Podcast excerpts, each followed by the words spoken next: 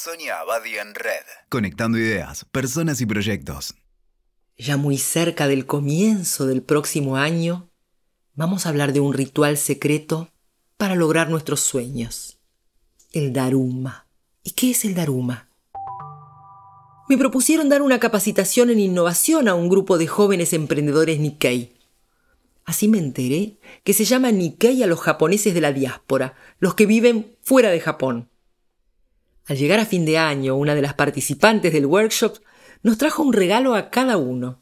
Se trataba de unas bolitas de color rojo, en las que estaba pintada una cara con bigote y barba, y en el lugar de los ojos, dos espacios redondos en blanco. Me contaron que a esos amuletos de origen japonés se los llama Daruma, y que existen varias versiones. La leyenda que los menciona habla de un monje que recorrió India, China y Japón y que sería el fundador del budismo zen.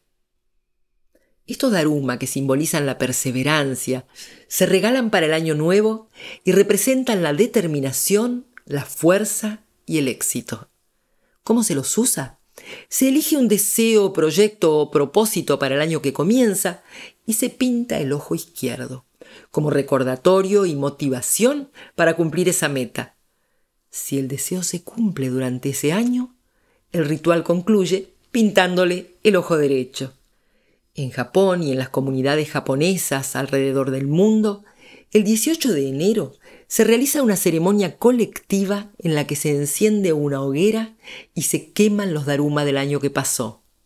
Y cada año se reinicia todo el ciclo con nuevo amuleto y nuevos desafíos. ¿Superstición? ¿Magia? Me lo pregunté. Tomé mi daruma y me propuse activar el ritual. Allí me di cuenta de varias cosas. Lo primero es que tuve que revisar mis propósitos para ese año, lo que me llevó a explorar mis deseos más profundos, atreverme a reconocerlos y hacerme cargo de ellos. Luego tuve que elegir el más importante para mí y aceptar renunciar a algunos otros, enfocándome en el esencial. Una vez decidida, buscar un marcador y con la solemnidad que el momento requería, realizar la acción de pintar el ojo. Después, como lo indica el ritual, coloqué el daruma en un lugar bien visible para no olvidarme ni distraerme de mi propósito. Cada día en mis movimientos cotidianos el hombrecito rojo estaría allí para recordarme no lo que debía hacer, sino cuál era mi deseo más profundo, la necesidad de mi verdadero ser para ese año.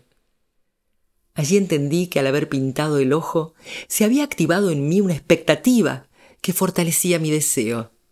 Pero a la vez, al encontrarlo ante mí día a día, me acompañó en mi determinación de cumplir lo que me había propuesto.